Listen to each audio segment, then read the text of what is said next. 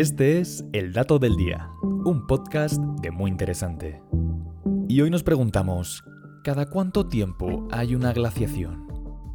La respuesta depende de si nos referimos a las grandes glaciaciones o a las pequeñas edades de hielo que tienen lugar dentro de esos lapsos más largos. Hasta ahora la Tierra ha pasado por cinco grandes glaciaciones y han ocupado el 25% de los mil millones de años de vida que tiene la Tierra. De hecho, ahora nos encontramos en una de ellas, lo que explica que haya hielo en los casquetes polares. Las cinco mayores glaciaciones del pasado incluyen la Uroniana hace aproximadamente 2.400 millones de años, la Criogénica hace 720 millones, la Andina Sahariana hace 450 millones de años, la del Paleozoico tardío o Caró hace aproximadamente 335 millones de años y la cuaternaria, desde hace 2.7 millones de años hasta hoy. Pero además de pequeñas edades de hielo, estas etapas pueden incluir periodos más cálidos o interglaciares. Por ejemplo, durante el comienzo de la glaciación cuaternaria, los periodos glaciales tenían lugar cada 41.000 años, aunque durante los últimos 80.000 estos periodos están apareciendo con cada vez menos frecuencia.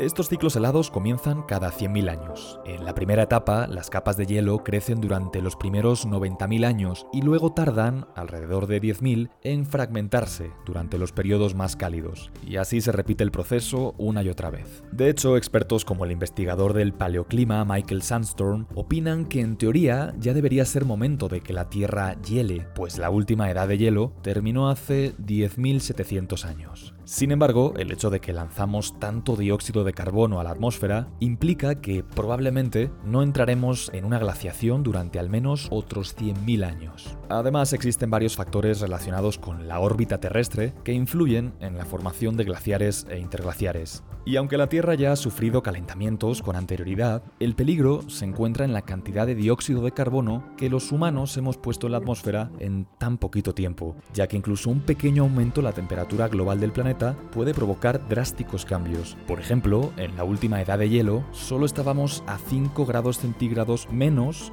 de los que estamos hoy. Y según algunos expertos, si el calentamiento global hace que el hielo de Groenlandia y de la Antártida se derritan, el nivel de los océanos podría subir alrededor de 60 metros.